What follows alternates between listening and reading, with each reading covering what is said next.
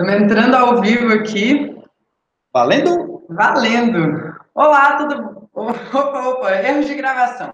Olá, sejam todos bem-vindos a mais um episódio do Bora Cash. Esse é o segundo episódio, a gente está transmitindo aqui ao vivo pelo YouTube, transmitindo também no nosso Instagram. Então, se você está acompanhando essa transmissão, hoje a gente vai falar sobre um tema muito interessante. Muitas pessoas perguntam para a gente, e o tema é o seguinte: como ganhar dinheiro no mercado de construção sem ser arquiteto e engenheiro? Se esse é um tema que é relevante para você, deixa a gente saber. Se inscreve no nosso canal também, se você não é inscrito, e a gente vai trocar uma ideia sobre isso. Não é não, Alex? Com certeza, esse é o BoraCast, a gente está super feliz aí com esse novo projeto aí do Bora na Obra, em que a gente faz aí esse bate-bola, né, sobre esses assuntos aí que permeiam o mercado de arquitetura e construção, né, que com certeza tem diversos profissionais de diversos segmentos, pessoas que às vezes né, acabam caindo de, meio que de paraquedas no mercado de obras, né? No Semana Bora na Obra aí e tal, a gente se deparou com várias pessoas que, ah, comecei a fazer obra para minha tia, para minha prima, para não sei quem, de repente estou eu no mercado, né? Exato. É, é, enquanto muitos profissionais às vezes têm medo de entrar no mercado de obras, é, profissionais eu digo formados, tá? Porque já já a gente vai falar sobre essa, esse panorama do diploma, né, Alex? É, o mito do diploma. Mas eu, tem muitos profissionais que entram no, no mercado é, de trabalho, né? E ficam com medo e não têm coragem de fazer obra e entendem as suas limitações. Enquanto isso, tem outras pessoas que às vezes são igual a gente tem uma aluna que é médica, a gente tem alunos que são administradores de empresa, contadores, donos de imobiliária, enfim, e que entram e que, poxa, tem resultado. O que, que você acha, Alex, que acontece é, Vamos falar um pouquinho sobre isso, né? O que, que você acha que por que, que os profissionais que têm diploma não, não tomam esse mercado para si? O que, que, você acha que acontece? Eu acho, eu acho que a gente pode fazer várias abordagens em cima disso. O mercado espera né, que a gente saiba, né? Você sai da faculdade ali como arquiteto, engenheiro, técnico em edificações, design de interiores e tal. Você pega ali o seu diploma e o mercado ele espera que você domine, é, digamos assim, essa técnica, né? Que você realmente saiba o que precisa ser feito. Mas a realidade é que as pessoas entram, adquirem aí esse diploma, mas não se sentem seguras o suficiente para desenvolver aquela profissão. E aí a gente tem diversos sintomas, né? A gente fala muito no Bora na Obra sobre essa coisa do, é, da indústria do diploma, né? Que realmente coloca uma escada na frente da pessoa, em que a pessoa sobe aquele primeiro degrau e aí, ah, não estou pronto o suficiente. Aí sobe o segundo degrau, e aí sobe o terceiro degrau e parece que não acaba nunca. E aí fica, ficam as pessoas alimentando essa indústria do diploma e não conseguem ter retorno em cima desse investimento. Né? Então a gente precisa entender, é, descortinar aí quem é que está por trás, que indústria é essa, né? quem é que está dominando esse mercado. Né? Porque, cara, está explodindo faculdade para todo lado, curso, pós-graduação para todo lado, agora, né, com o advento aí da internet, todo mundo dando curso, não sei o que, não sei o que, e, cara, muita gente é, ensinando que não tem conhecimento prático, e querendo ensinar para que as pessoas vão para o mercado se deparar com a prática. Então, está tudo desconectado. Então, essas pessoas estão fazendo esse investimento nessas instituições para adquirir esse conhecimento e ter um retorno financeiro, e aí, quando vão para o mercado de trabalho, se deparam com um dragão gigante, com um leão gigante, e não tem armas, não tem técnica, não tem preparação o suficiente para conseguir tirar daqui dali o seu sustento, a sua qualidade de vida. É que geralmente essas pessoas estão ouvindo conselhos construtivos de quem nunca de quem construiu. constrói porra nenhuma. Porra nenhuma. Exatamente. Não ouçam conselhos construtivos de quem não constrói porra nenhuma no mercado de projetos e obras é, é assim, né? É, a gente vê muito profissional que se diz profissional, né? Ah, mas eu tenho meu diploma, então eu, eu sou superior. Que você acha em relação a um das obras, né? Trazendo para a nossa realidade. O diploma, ele faz muita diferença nesse processo de você ter uma empresa que, que toca a obra, que faz obra? Na verdade, não. Eu acho que o diploma, ele ele acaba criando, vai ser meio doído, tá, que eu vou falar, mas o, o diploma ele acaba criando uma expectativa, né, de resultado. Ele cria uma expectativa de resultado. Então, não é incomum, na verdade, isso é um dado, eu não vou lembrar o dado agora específico, mas houve uma inversão, né? Porque antigamente, quanto maior era o seu investimento em tempo de estudo, digamos aí, acadêmico, diplomado, né, digamos assim, a carreira diplomática, né, tá, carreira diplomática aí. E aí o cara, pô, tem, a pessoa tem uma graduação, tem uma pós-graduação, tem um mestrado, tem um doutorado. Antigamente existia um, um parâmetro de que X, a cada, sei lá, dois anos a mais investido em educação, você tinha um ganho financeiro de X%. Então, assim, era claro que quanto mais a pessoa estudava, mais dinheiro ela ganhava. Sim. Ponto, beleza. Mas isso aí era lá na Revolução Industrial, em que as pessoas eram preparadas ali realmente para sair das faculdades e, é, digamos, ocupar um espaço no... Estava crescendo, né? Estava crescendo. É, era, era cultura, né, cara? Eu lembro que, sei lá, na, na geração dos nossos pais, né, a pessoa formava arquiteto, formava engenheiro, a, existia muita demanda para pouco profissional. E as coisas mudavam muito devagar também. Você, para se tornar um profissional obsoleto, demorava muitos anos. Então, não se exigia tanto, o mercado não exigia tanta atualização desse profissional. Hoje, é impressionante. Hoje, o conhecimento de hoje, daqui a 18 meses, ele não está valendo mais muita coisa. Né? Apesar do mercado de construção ser o que menos inova, principalmente no Brasil, né? só perdendo para caça, isso é um dado interessante, mas... Muito louco, gente. Caça, só para é, tangibilizar. Caça. Caça. Tipo, Pay, caçar, pay, pay. É. sabe? Mercado de construção ele é o segundo setor que menos inova. Tipo, não é o segundo, tipo, Rubinho, não, que chega em ah, segundo. Ah, o pessoal tá né? falando que eu não tô aparecendo aí. Podia, é. ser, podia ser o segundo, né? O segundo colocado, tipo, Rubinho Barrichello, que chega em segundo. Não, é Zenaide. Zenaide o segundo que ele, ele é o segundo colocado que, que é de trás para frente, tá? É, é a pior situação mesmo. Então é, é um cenário é. muito ruim. E mesmo sendo que menos inova, ainda assim você precisa se atualizar. Mas eu acredito que essa atualização ela é muito mais estratégica. Não, é isso, que eu ia dizer. Tá. Ele é, é o que menos inova. Então você tende a, a, pensar o seguinte: não, pô, então se é o que menos inova, então o que você aprende na faculdade lá tem uma longevidade, esse conhecimento, e você vai conseguir atuar no mercado por muito tempo. Aí que vem a virada de chave. Aí que vem a pegadinha. A técnica é uma obrigação hoje em dia. Ela não é a sua tábua de salvação. Ela é só obrigação. A única coisa que o cliente não pode preocupar é se você sabe ou não sabe desenvolver aquilo que você está vendendo. Você já imaginou a situação? O cliente sentar na sua frente, você como arquiteto, e o cliente duvidar se você sabe ou não sabe fazer projeto de arquitetura. Isso é uma situação, cara, que ela é ridícula. O cliente não pode preocupar com isso. Então, o que que temos acima disso, né? Qual que é o seu diferencial de mercado? O que, que você está oferecendo? Como é que você se posiciona no mercado?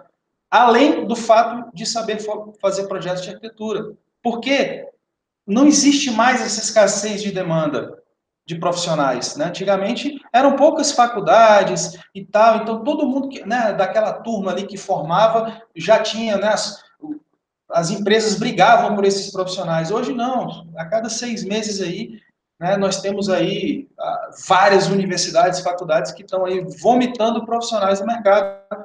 E algumas faculdades e universidades, a gente sabe, né, isso não é novidade nenhuma, as FAFIFO da vida aí, que estão colocando profissionais no mercado de, extremamente despreparados. A gente é formado em federal. Ah, uau, uau, eu sou da federal, né? A gente acha que isso vai ser um grande diferencial de mercado e não é porra nenhuma, não é diferencial de mercado porra nenhuma. Os clientes nunca perguntaram para a gente aonde a gente formou, quanto tempo a gente tem de formado, isso, isso nunca pesou na balança na hora do cliente contratar a gente ou contratar um outro escritório de arquitetura, um outro profissional, nunca pesou, né? Então, o que, que vai fazer realmente a diferença? Você tem que entender que atuar no mercado é como se fosse uma pizza. É uma pizza com vários pedaços, né? De, tá, oito pedaços que seja aí, pedaço grande, e que, cara, a técnica é, intrínseca ali da profissão, ela é só uma dessas fatias. Você tem a parte financeira, tem a parte contábil, você tem a parte de gestão de pessoas. Cara, o nosso maior grande. Primeiro, conceito: ninguém faz nada grandioso sozinho, já começa por aí. Não, não faz nada grandioso sozinho. Tem um monte de pessoa que segue a gente aqui no Bora na Obra, alunos também que estão engolidos pelo operacional. Esse, é uma pessoa só, o time do eu sozinho, né, do eu presa né? É uma pessoa só que faz o projeto, é uma pessoa só que executa a obra, é uma pessoa só que está lá preenchendo o relatório, que vai na gráfica buscar é, é, impressão, é a pessoa que faz o cafezinho, que atende a porta, que faz a limpeza, que faz não sei o quê. Cara, não é raro a gente ver bons executores de obra, tecnicamente falando, que termina a obra e não tem cliente, porque estava preocupado em, logicamente, entregar aquela obra. Então, cara, pelo amor de Deus, quem é que estava trabalhando para fazer o seu negócio crescer, prosperar, enquanto você estava trabalhando só para fazer ele funcionar. Não é que funcionar não seja importante, mas você está entendendo que sozinho não dá? Não Você dá. um tópico muito importante, porque eu acho que uma das maiores dificuldades que o profissional, arquiteto e designer, né, arquiteto e engenheiro, na verdade, designer não passa por isso. Inclusive, tem muito designer que está tocando obra, que está seguindo metodologia obra e está arrebentando. Mas, é, mas os engenheiros e os arquitetos, eles têm a tal da a trava da responsabilidade técnica. Inclusive, rola um ranço de tipo assim, ah, mas ele não pode construir, ele não é, ele não é RT da obra. Cara, rola isso, isso né? Rola demais. Como você lida com isso? O que, que, você, que, que você dá de rola, dica pra galera rola que demais. se preocupa com isso? Cara, eu digo o seguinte, parem de mimimi. Parem de mimimi. Cara, eu fico puto, né? Às vezes tá tendo não sei o que do Conselho de Arquitetura, não sei o que do CREA, e não sei o que entrou com recurso, não sei o que, processo, porque um não pode fazer projeto, o outro não pode fazer obra, sabe? Ficam essas instituições querendo criar reserva de mercado. É, é muito doido isso, cara, porque no, o próprio mercado vai lá e tira os dois do, do, do cenário. Né? Ontem a gente estava fazendo uma live, e aí entrou na live o Rodrigo, né, que disse o seguinte, falou assim, eu comecei a fazer faculdade, larguei no sexto período, abri uma, uma imobiliária, sou corretor de imóveis, invisto no mercado, já fiz não sei quantas casas. Tá, ele fez 15 casas, 15 vendeu casas. e agora está fazendo. Tem já fez 15 obras e está fazendo 33 obras ao mesmo tempo agora. Ele é aluno do Bora na Obra.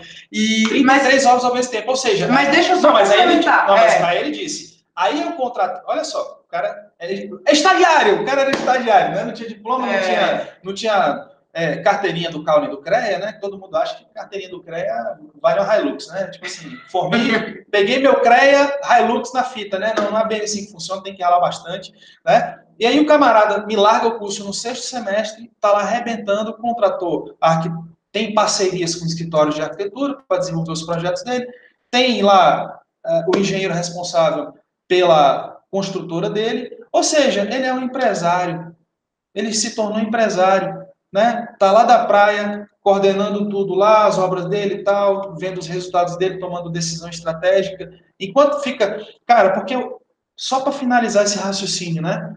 Enquanto fica esse mimimi, isso nada mais é do que você está com pensamento pequeno, você está com pensamento de quem só pretende disputar uma vaga de empregado no mercado. E deixa eu te dar mais uma dica pedrada: emprego está escasso. Não tem. As relações de trabalho no Brasil estão mudando muito não rápido. Não é que tá escasso, né, Alex? É que assim. Não emprego. É que mudou a relação. Eu estou dizendo. Mudou, é. mudou-se a relação de trabalho no mercado. Então, assim, aquele formato de emprego igual era antigamente, que você entrava na construtora e aí você ganhava 14, 15 mil reais de salário inicial, né? Tome Hilux lá, né?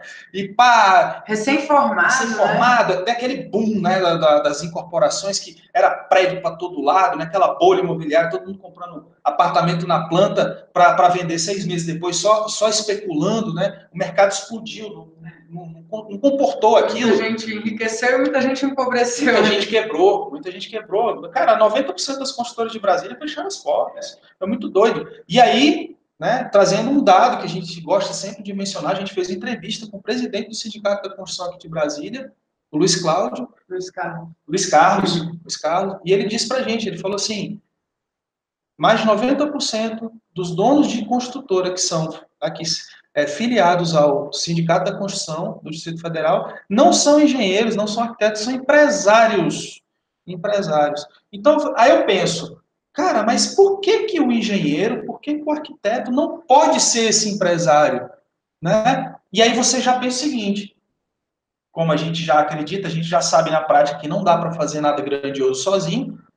Se existe essa rixa, como a pessoa vai se tornar empresário e fazer parcerias com arquitetos, sendo que faz parte da cadeia fazer bons projetos, né? o mercado está cada vez mais exigente, Então, é, é cada um na sua. Então, a gente tem que trazer para perto da gente os especialistas para a gente ter um diferencial fantástico de mercado, entregar o melhor para o nosso cliente, elevar a régua do mercado de construção, acabar com a informalidade. 88% do mercado está nas mãos da informalidade. As pessoas não querem contratar engenheiro nem arquiteto, não querem contratar porque eles acham que vai encarecer o processo, que não precisa, projeto é um mal necessário. Eu só vou contratar projeto, ou então a pessoa é rica, né? Projeto é uma coisa inacessível, arquiteto é coisa de rico, né? Então a pessoa faz uma plantinha ali, joga na mão do pedreiro ali e tal, faz. Tá, tá jogando dinheiro bom em coisa ruim. Construir feio, errado ou bonito, é, dá o mesmo trabalho. E muita, muito designer também, né? Fica assim, ah, mas será que eu posso? Como é que funciona isso? Assim, é, designer pode fazer obra? Pode. Pode fazer obra. A gente tem vários alunos que são design de interiores que fazem obra. Mas e o conselho? Oh, o conselho que eu dou? Vá para o mercado ganhar dinheiro. Esse é um excelente conselho. Deixa eu dar, deixa eu dar um, um, Agora é uma coisa muito importante, tá, gente? É. A gente não está aqui falando para ninguém fazer exercício legal da profissão. De jeito é. nenhum. Responsabilidade técnica é obrigação. É lei. É lei. Toda obra precisa ter responsável técnico. E não é canetada, não. Não é que você, designer ah, de interiores, vai pegar um. Vender, né? Vender é, não é que você, designer de interiores, vai falar assim: não, eu toco a obra. Aí eu vou pegar alguém só para assinar. Bicho, não, não, isso não é íntegro, isso não é ético, isso não é isso é ilegal. Agora, você, como um empresário, Quero saber do seu diploma. Você pode ser médico, você pode ser engenheiro, você pode ser advogado. Se você quer atuar no mercado de construção, que é um mercado extremamente fértil, que nunca para, sem, ó, vem crise, sai crise, o mercado de pequenas e médias obras ele continua. Ele cresce. Ele, ele vai, ele inclusive cresce nas crises, é. porque as pessoas param de investir em construções do zero, param de investir em grandes incorporações e passam a reformar mais. Isso é, isso é, é o ciclo do, do, dos imóveis. A, a, vida útil do concreto, a vida útil dos revestimentos, a atualização, tendência, moda, tem uma série de padrões sociais, estilo. Eu lembro quando meus pais é, mudaram para a primeira casa, a nossa cozinha ela era muito pequena e a nossa churrasqueira era minúscula. Hoje, a casa dos meus pais, o maior espaço da casa é a varanda e o espaço gourmet. As relações mudam, as pessoas precisam se adaptar. Só para fazer um parênteses, a churrasqueira. a churrasqueira é o maior espaço da casa, inclusive que o Alex domina. Mas o grande é... lance é que, que, com isso, o mercado é fértil. Quem não quer enxergar, não vê. Ah, mas o mercado está em crise, porque é muito fácil ser vítima. Como diz o, o, o próprio Cortella, né? Cortella, Cortella ele bate, ele é. bate duro. Ele fala, cara, o, todo pessimista ele é antes de tudo um vagabundo. É muito é, mais conveniente. É, é, conveniente, cara, você colocar a culpa dos seus resultados ruins no governo, no mercado, do não sei o quê, e aí você fica quieto, você fala assim, cara, não, não vou fazer isso não, mercado, ih, que arquitetura nada. A gente, cara, a gente direto lá, a gente, nos nossos posts e tal, a gente compartilha o nosso conhecimento, conteúdo e tal. De vez em quando vem alguém e fala assim, não, esse negócio de ganhar dinheiro com arquitetura e construção no Brasil é só se for milagre, não sei o que e tal. E aí a pessoa, a pessoa que pensa dessa forma, ela está só se dando uma desculpa para não entrar em ação. Porque é mais fácil ela colocar a culpa em outra coisa e não na própria mediocridade. Então ela bota a culpa em outra coisa para ela poder ficar na zona de conforto sentadinha aqui, então ela pensa assim, não, não vou não, vai dar errado, não, não vou não, não vou não. Aí a outra pessoa fala assim, não, cara, dá certo, não, vai dar errado isso aí. Cara, mas tá dando bom, eu tô indo aqui, tá... espera só que você vai ver que vai dar merda. Então assim, mais fácil. É mais eu não conheço, eu não conheço nenhuma pessoa, se vocês conhecerem alguém, por favor, me digam, eu não conheço nenhum empresário de sucesso, empreendedor de sucesso, uma pessoa de sucesso que seja pessimista, que tenha esse perfil negativo. Não conheço. Geralmente a pessoa que vai para frente é aquela que é igual remédio, né? Ela pesa. Fala assim, cara, o efeito benéfico disso aqui é muito maior do que o maléfico. Então eu vou arriscar. Eu vou arriscar. Assimetria de riscos. Né? Assimetria né? de riscos. Esse conceito de assimetria de riscos, ele é uma coisa que a gente leva para a nossa vida de você tá, poxa, se você quer empreender, independente de você ser empresário ou empregado, tá? Mas empreender tem riscos. Sim. Na verdade, sair da cama de manhã tem um risco. Tem. Você me falou isso ontem, né? É.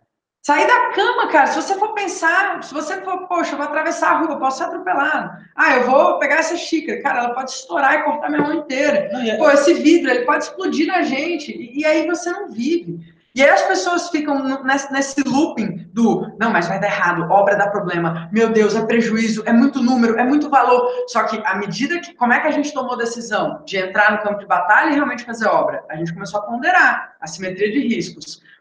Se der errado, pode dar muito errado?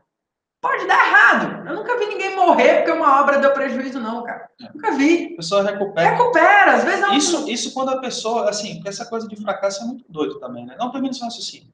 E tem o. E se der certo? É, E se der certo? se der bom, vai dar bom pra caralho. Vai dar bom pra caralho, obra dá É. muito. Ó, gente, margem de lucro na obra, se você fizer a metodologia certa também, né? Sim, não tem que estar preparado. Porque, cara, a técnica é obrigação. Não dá pra você entrar e fazer obra. Cara, fazer obra por empreita, qualquer obra por empreita, é muito arriscado. É um risco que não compensa. A gente já, a gente já experimentou esse lado, né? É, e essa coisa do risco, cara, o Flávio Augusto ele fala uma coisa que é muito interessante, né? Flávio Augusto, para quem não conhece, é um grande empresário brasileiro, veio da, da favela, da Baixada Fluminense, e o cara hoje é bilionário, dono de time de futebol, construiu um estádio lá nos Estados Unidos, é, porra, best-seller aí, escritor e tal, 40 e poucos anos, né? O Flávio Augusto ele fala uma coisa muito interessante, né? Ele fala assim, cara, a, a segurança é, ela não existe. Ninguém vai sair dessa droga aqui vivo, não. Então as pessoas ficam tentando se agarrar em cima de, de ilusões. As pessoas têm medo de fracassar muitas vezes. É, o pensamento é o seguinte: é o que, que vão pensar de mim? A pessoa está com medo de arriscar em alguma coisa, não é nem às vezes pelo benefício ou do risco daquele negócio em si. É que se der errado, o que, que as pessoas vão falar de mim? Tá entendendo? As pessoas não, não entram em ação. É igual a criança, né? Eu conversei com você esses dias. A gente está com o nosso filho aí, o Joaquim, fez um ano agora, um ano, um ano e um mês, ele está aprendendo a andar, aquela coisa toda. E é impressionante, ele levanta, cai, bate a cabeça, se estribucha ali, escorrega, não sei o que tal, chora, levanta de novo. Ele não está preocupado com o que vão pensar dele, ele não, não pensa dessa forma, ele não está raciocinando isso. Ele só entende que andar é uma coisa que tem que acontecer, É uma consequência instintiva É do processo que ele está vivendo. é instinto, sabe? Então ele vai, ele, ele machuca tal. Agora, o ser humano parece que quando a gente vira adulto, a gente toma uma porrada aqui, aí não quer mais, não, não quero mais. O benefício estava ali na frente, você ia tomar uma porrada aqui, uma, aí você ajusta, e aí você aprende aqui, faz uma- se conecta com alguma pessoa aqui, alguém, não, a questão de se conectar com pessoas é igual a criança, né? Alguém te dá a mão aqui em cima, e aí você vai reforçando as perninhas, né? E você vai andando meio torto, e aí você se apoia em alguém, você se apoia na, na mesa, na perna da mesa, na perna da cadeira, e aí você vai, daqui a pouco, cara, você está caminhando. O processo de, de né, o nosso mercado é da mesma forma. Você vai começar, você vai se apoiar em quem já está no mercado, em quem já tem uma experiência, vai ouvir conselhos construtivos de quem constrói alguma coisa, né? E aí você vai caminhando, mas a gente precisa ser um pouco mais criança. Não existe a possibilidade de eu não andar. Não existe a possibilidade de eu não atuar nesse mercado. Eu vou atuar. Ah, os- as dificuldades vão aparecer? Vão, mas eu não vou parar, porque Fala, não, fala um não existe essa fala opção. um pouquinho sobre o plano B, eu acho que é pertinente. Ou seja, dizendo isso, né, a Rafa está trazendo um ponto de vista interessante, né? Não existe essa opção, é que não existe um plano B. Plano B é uma merda. E se você tiver um plano B, quem fala que plano B é uma merda é até o Chris Gardner. Chris Gardner. É o Chris Gardner, o camarada lá que o Will Smith fez o filme, né? Aquele é, é, Em Busca da Felicidade, A. Procura da Felicidade, né? Lindo filme, né? Se você não viu, veja. É a história real do Chris Gardner. O cara começou do, do nada, o cara dormiu né, na rua lá com o filho dele e tal, e o cara virou um bilionário. Né? Ele, tipo assim, ele não tinha plano B. Ele se agarrou com o plano A e fez aquilo dar certo. Isso me lembra muito o início da nossa carreira de empresários, né? Quando Porque antes a gente tinha vários planos B. Eu lembro que quando você era músico, você tinha um plano B, você tinha Sim. sua carreira de arquiteto. É. Quando você quando você bateu o martelo, falou, cara, isso aqui não é mais para mim. Eu não, não, quero mais música, não dá mais, né? Tô, já tentei demais. E aí a gente abriu o escritório e a gente encarou aquilo, foi meio que cara, tava correndo na nossa veia, né? Assim, era, era pulsava, a gente não tinha outra opção. A gente tinha filho para criar, na época a Maria já tinha ali um ano e pouco. Os, os, dois formados, os dois, as pessoas, né? Esperavam isso Esperavam da gente. isso da gente. E a gente também, né? Eu lembro que, poxa, a gente sempre conversou muito de arquitetura, a gente sempre gostou de, de viajar, de ver as coisas. A gente aprende isso na faculdade, né? Estudar, isso, né? A estudar sobre arquitetura, a estudar sobre, sobre projeto, vendo, vendo obra, vendo obra construída. Então a gente meio que a gente pensava, cara, não tem outra opção. A gente tem que fazer essa parada dar certo. A gente tentou de outras formas, né? Trabalhei em escritório, Alex trabalhou em construtora. Uma coisa que pesava muito para mim nessa coisa de trabalhar em escritório era a falta de tempo de liberdade, porque tempo, na verdade, a gente acaba trabalhando às vezes mais no início. No início do escritório, né? Pancada, é volume de trabalho, a gente trabalhava muito mais. Existe uma ilusão, ah, eu vou sair do escritório que eu trabalho, e aí eu vou, ah, meu Deus, expectativa versus realidade. É, né? Eu vou empreender porque eu não quero ter chefe. É, e aí, tu arruma 10 chefes. Aí você arruma 10 chefes se você tiver sorte, né? Porque captar clientes não é fácil. Então, cada cliente vai ser um chefe diferente que você vai ter com, digamos aí, com expectativas diferentes em relação ao seu trabalho, com experiências de vida diferentes, histórias de vida diferentes, com traumas diferentes também, né? Então, cada cliente tem a sua história de vida e cabe a você, como profissional, ainda fazer esse meio de campo, de, né, meio psicólogo, né, de conversar com o cliente e você controlar as expectativas, diversas estratégias de você trazer uma clareza no discurso do que está sendo vendido, do que está sendo desenvolvido, o prazo que isso vai ser executado, né? E você ancorar isso tecnicamente para você passar uma segurança de que o cliente está é, nas mãos certas, né? Então, é, é, tudo isso, né? Então, voltando para essa coisa de não ter plano B, de continuar, de você entender que não existe uma, uma, outra opção, eu vou andar, né? Igual eu falei do Joaquim, eu vou andar, custe o que custar. Por quê? Porque, cara, o fracasso ele só existe quando você desiste. Porque senão é só feedback. Cara, eu fiz um projeto, recebi um feedback negativo do meu cliente. Aquilo vai se tornar um fracasso para mim se eu falei, cara, depois dessa, desistir. Eu vou fazer outra coisa, não quero saber disso isso, é aqui. Isso é uma coisa legal que você falou. Eu vejo muito esse padrão nos nossos alunos, né? Quando entra dentro do Bora Nova, a gente acaba tendo mais proximidade, a gente consegue acompanhar. O padrão que se repete nos caras e nas meninas, nas mulheres que dão certo fazendo projeto de obra, é a forma como elas encaram, eles encaram aquilo que deu errado. E a gente é muito assim, né? Sim. Quando dá errado, a gente fala, cara, o que, que a gente vai fazer para melhorar essa parada? E a gente já fica ansioso para começar a próxima, qual é o próximo projeto que a gente vai melhorar, como mapear, gente, lidar com esse processo. E para isso você não precisa ter diploma de nada, você só precisa não. ter visão de crescimento, de isso. mentalidade. E se você não. A dica pedradíssima. E se você não tiver a visão, pegue a visão de alguém. Não tem problema nenhum. Modele negócios, modele pessoas, modele empresários. Hoje é muito fácil você está perto de pessoas fantásticas, de pessoas que têm, às vezes, um resultado muito maior que o seu.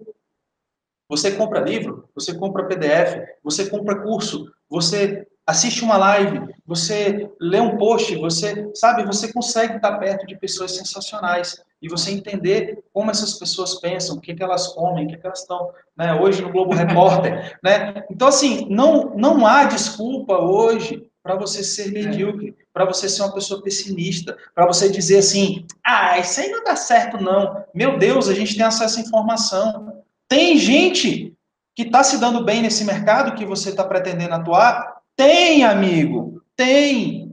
Tem, não adianta você ficar botando na sua cabecinha que não funciona, não funciona. Não vai funcionar para você. Porque, cara, se você acredita, Henry Ford diz isso, né? Se você acredita que é capaz de alguma coisa ou não, nos dois casos você tem toda a razão. Você tem toda a razão. Se você está dizendo que não consegue, cara, você é senhor de si mesmo. Você não vai conseguir. Pronto, tá, já, você já entrou pro ringue já derrotado.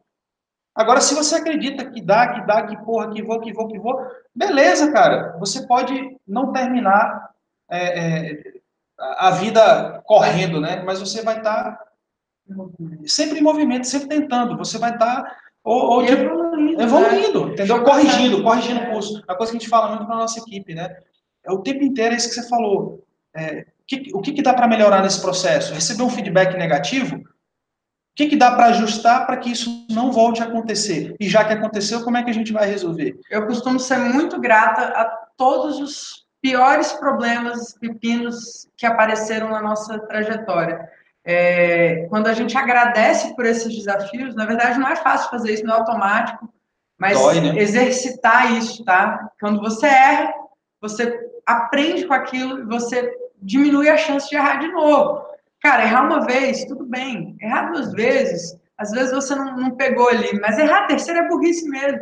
Então, ap aprende, aprende com os erros ou aprende com os erros de outras pessoas. Isso, isso é a grande sacada. Alex, tem algumas perguntas que a gente pode aproveitar, já que a gente está gravando esse podcast ao vivo. Tem algumas pessoas que estão mandando Legal. perguntas aqui. O... Eu, eu queria, antes de, de, A gente vai responder algumas, mas tem uma pergunta que eu queria te fazer. Eu queria que você falasse um pouco sobre isso com a galera. Dá para ganhar dinheiro com obra? Muita.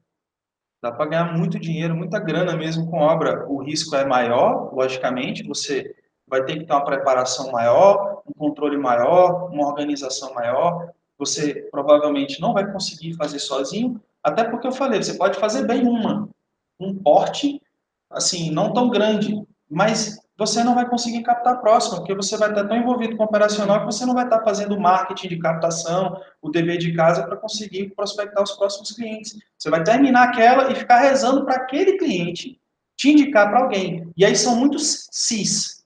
Se esse cliente estiver em algum lugar, e se entrar no assunto de obra, e se ele estiver de bom humor, não tiver com nenhum tipo de de problema, situação que está tirando ele ali do foco.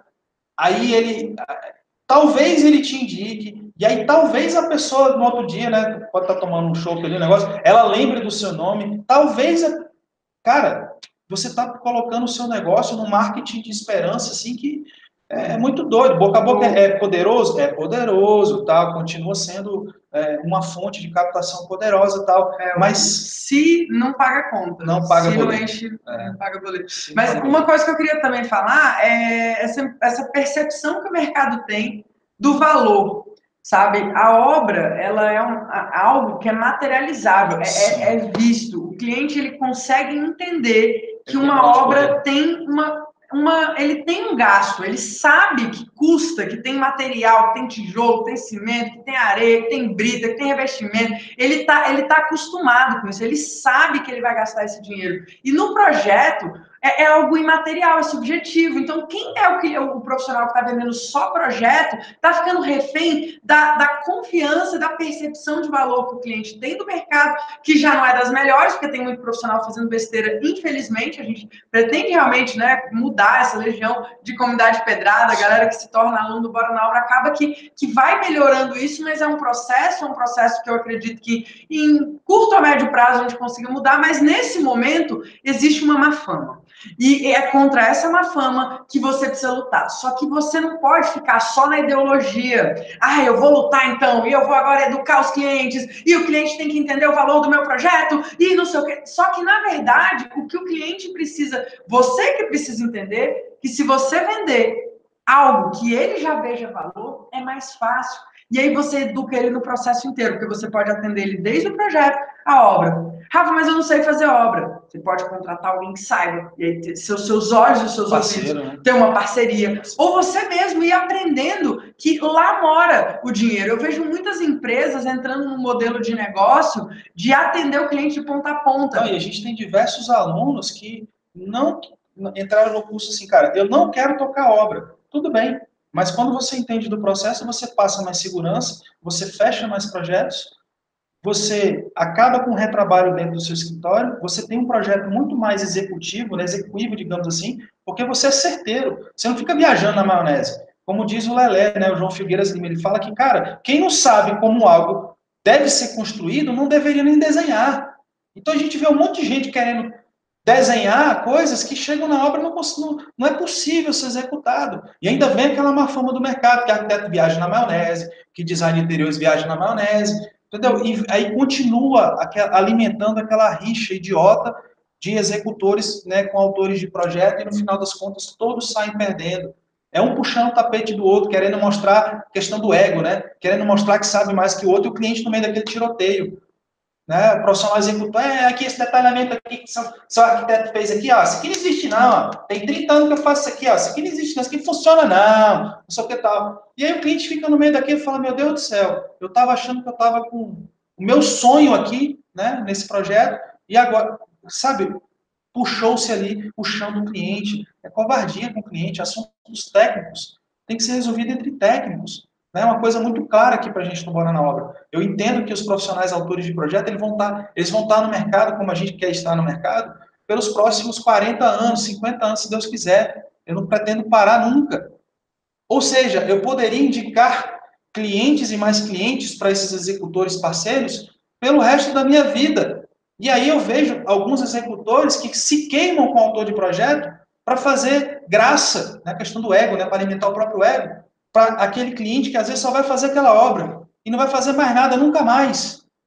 Ou talvez ele te indique para uma outra pessoa ali, marketing de esperança, né, o boca a boca, se ele te indicar, né?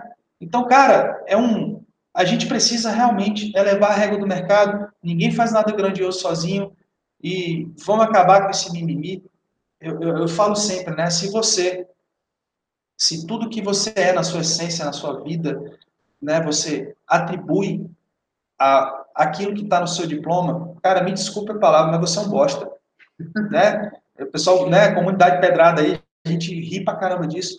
Se, cara, se tudo que eu sou hoje, porra, os anos que eu tenho de carreira, de aprendizado, de investimento, em outras fatias dessa pizza, né, que a gente já permeou várias fatias dessa pizza no nosso negócio, financeiro, quanto contábil, gestão de pessoas, mentalidade e tal, você ter esse, pensamento empreendedor em cima das coisas, de ver a oportunidade onde as pessoas estão vendo, tá, tá, esse treinamento, sabe, esse controle o tempo inteiro tal, aí eu atribuo tudo isso a eu sou arquiteto, ou eu sou engenheiro, ou eu sou, porra, é muito pouco, é muito pouco, sabe, você você tem que ser mais do que isso. Então, assim, eu realmente eu não sou partidário de ninguém.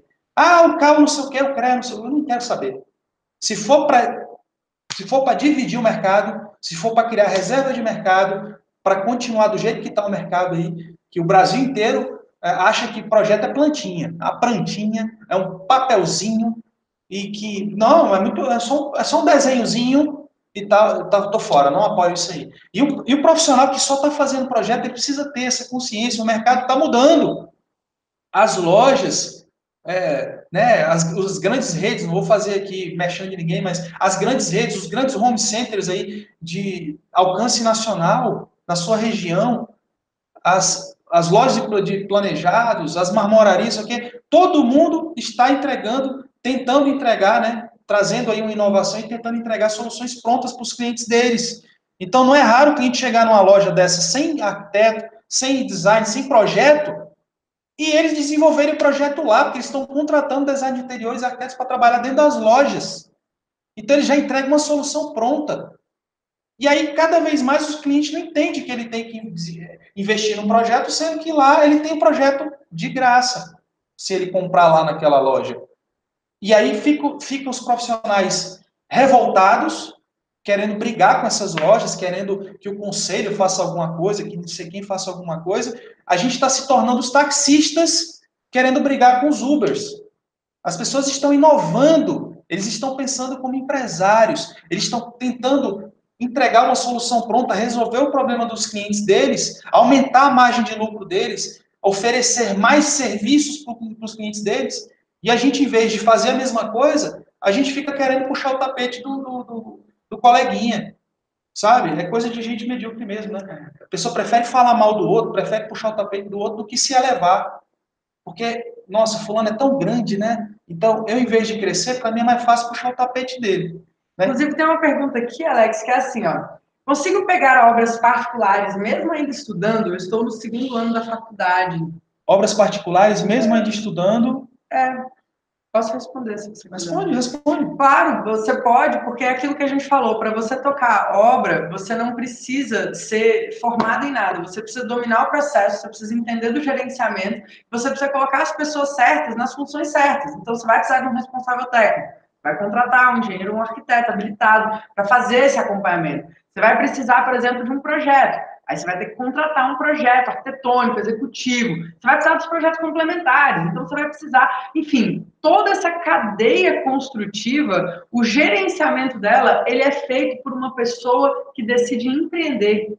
Independente do seu diploma. É. Você tem que ser um maestro, você tem que gerenciar, você tem que coordenar fornecedores, você tem que coordenar financeiro. Você vai coordenar, se você quer ganhar dinheiro de verdade, fazer obra, né, executando, por exemplo, administração, emprego, a metodologia Bora Nobre, que, no meu ponto de vista, né, é uma metodologia mais adequada. Se você estiver jogando esse jogo, é, por que, que, a metodologia Bora na Obra, na minha opinião, é a melhor, né? Porque ela é meio que a prova de balas. A gente foi mapeando todos esses riscos nessa, nesse estudo de assimetria de risco, o que, que dava errado, o que, que dá certo, e a gente criou uma metodologia adequada para esse processo. Porque ela, ela, é mais próxima da metodologia de administração, mas ainda assim é bem diferente. Tem muitas variáveis. Não dá para a gente entrar aqui no mérito, enfim, é, é, um conteúdo bem extenso, mas se você quiser gerenciar e coordenar esse processo, você não precisa estar formado em nada. Você não precisava nem me dizer que você estava na faculdade de qualquer coisa. Agora, você não pode, e não pode mesmo, exercitar ilegalmente a profissão. Existe, tudo existe norma, né? Então você tem que cumprir ali esse beabá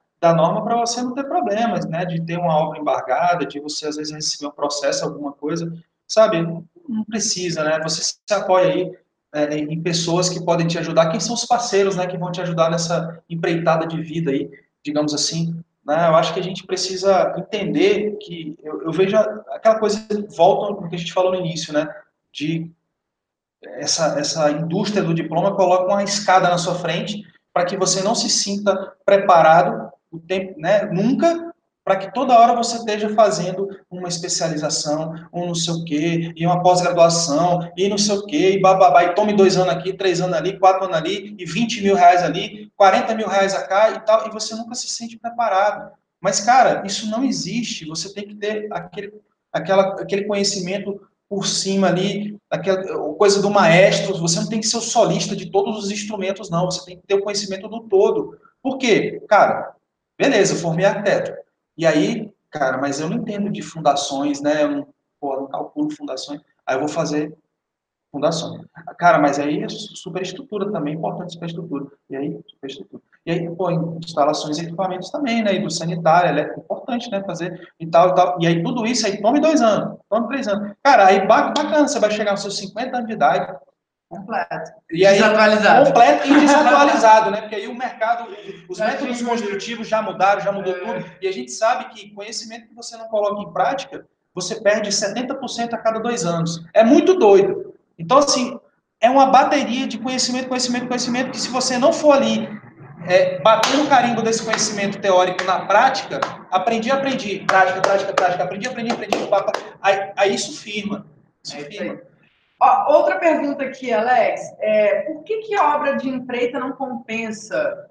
Fala um pouquinho sobre isso. Obra de empreita, obra de empreita para gente, para N profissionais do mercado, para 99% dos alunos, né, do Bora na Obra, que já passamos aí de, nesse momento, de 1.400 alunos, 1.500, né, mais de 1.500 alunos nesse momento e tal, o que todos trazem para a gente, né, por isso que eles vêm atrás dessa nossa metodologia, é porque estão tomando prejuízo, o cliente está insatisfeito, a conta não fecha, a gente entende que eles estão disputando preço no mercado com a informalidade, então é, é, o posicionamento está errado, está tudo errado, a margem de risco está alta. Posso explicar um pouquinho sobre isso? Rapidinho. É que assim, como é que funciona uma obra por empreita? Porque às vezes algumas pessoas ah, tá. não entendem. A obra por empreita é quando você dá um preço fechado para fazer um determinado serviço. Por exemplo, eu quero reformar o banheiro da minha casa. E aí eu vou, chamo um profissional, preferencialmente eu tenho projeto. Vamos supor que eu tenho projeto, tá? Que não é muito comum. É, tenho projeto, tenho um banheiro, eu quero fazer uma reforma. E aí eu vou e quero contratar uma equipe para fazer essa obra. E aí a construtora, ela faz aquela obra por um preço fechado, projeto da reforma do meu banheiro.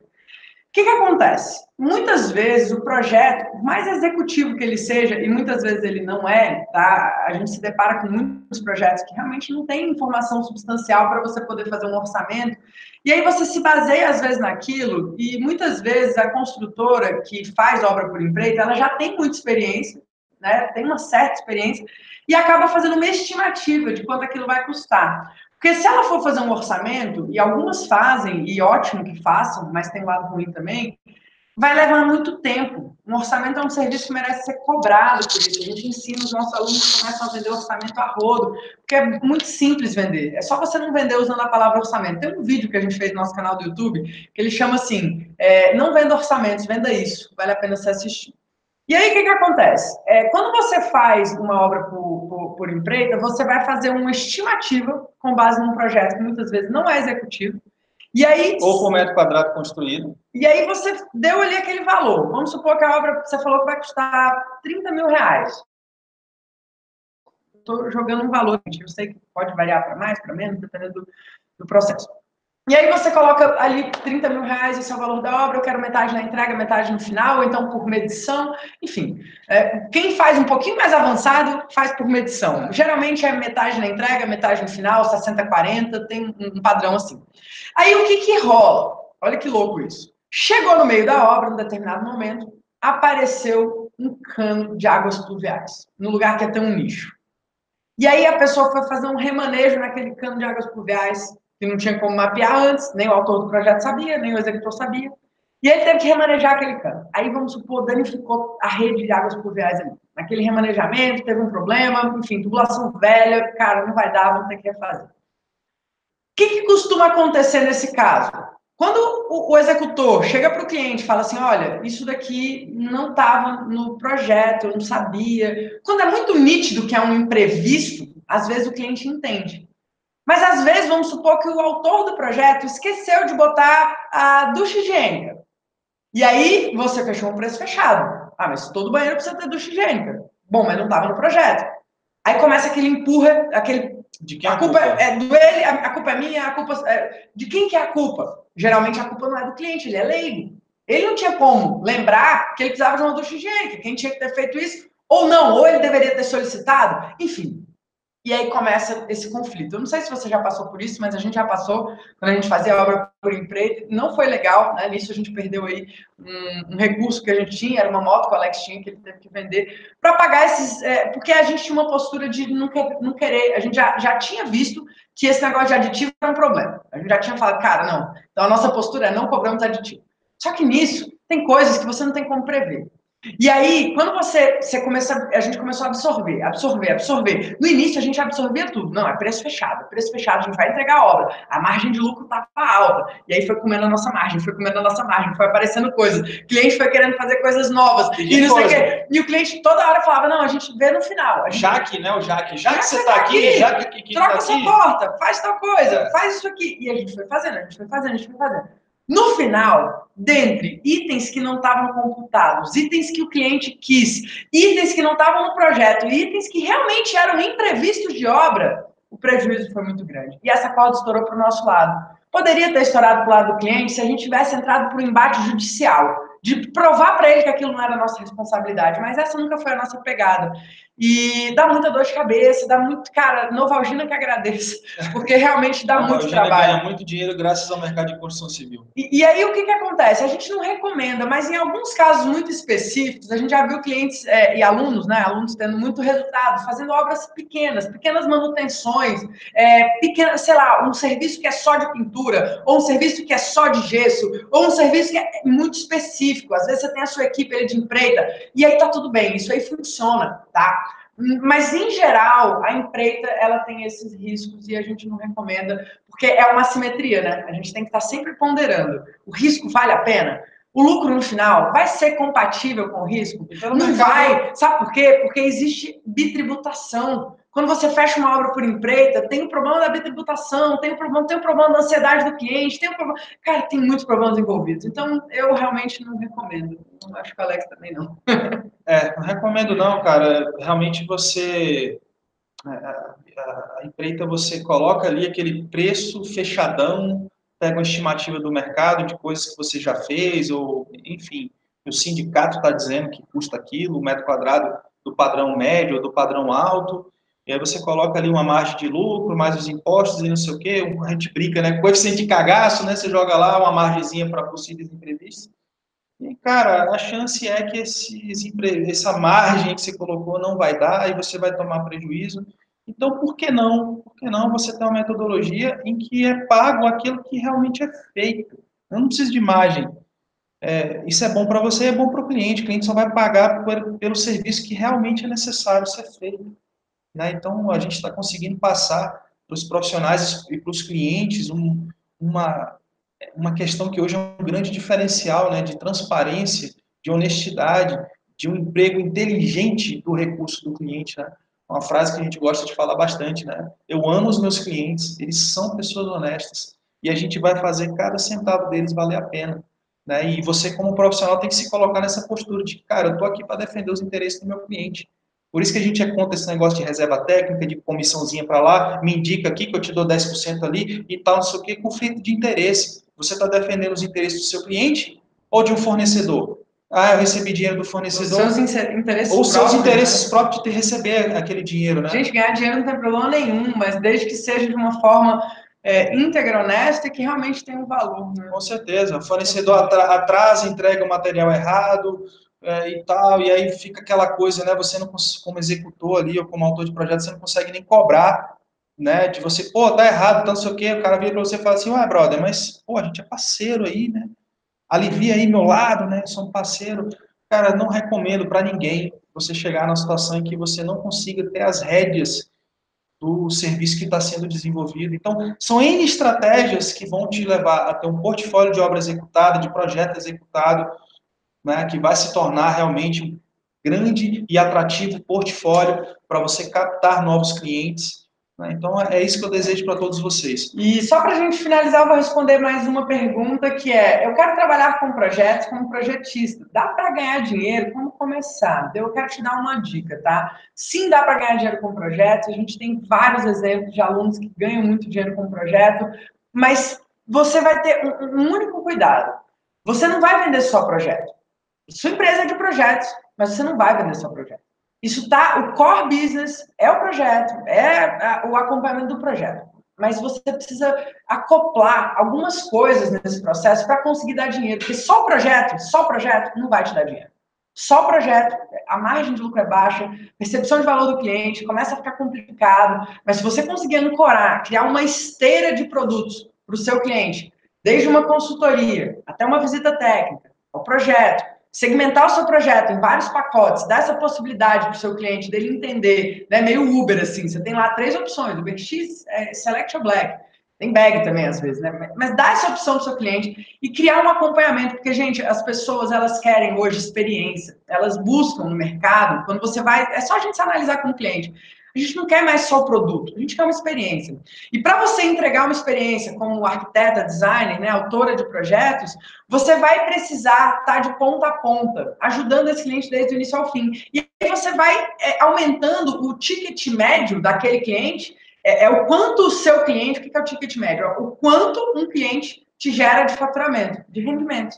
Então, você tem que aumentar isso vendendo algumas vezes o cliente satisfeito, ele contrata mais vezes você. Então, você vai criar essa sua esteira de produtos e aí você vai ter que, de alguma forma, pisar na obra. Eu nunca vi o contrário. Eu nunca vi um, uma empresa que, cara, mais escritório de sucesso de arquitetura que, por exemplo, não tenha conexão com a obra. Eu nunca vi. Eu realmente, se tiver algum, eu gostaria de, de estudar. Mas, realmente, para ter resultado nesse mercado, precisa estar ligado. De ponta a ponta, você precisa estar no projeto até a obra. Mas você pode escolher, você não, não é obrigado a executar a obra. Talvez você descubra que vai valer a pena. Mas isso é um processo, não é do dia para a noite, é, é, é, uma caminhada. E essa, nessa jornada você vai ganhando confiança, você vai se tornando mais capacitada, e aí você vai, poxa, dominando a técnica, encontrando os parceiros certos, encontrando os fornecedores, mão de obra, todo esse processo que vai te dar o amparo para você chegar lá na frente e escolher se vale a pena ou não tocar a obra, se vale a pena ou não ter uma empresa parceira, enfim, isso é um processo.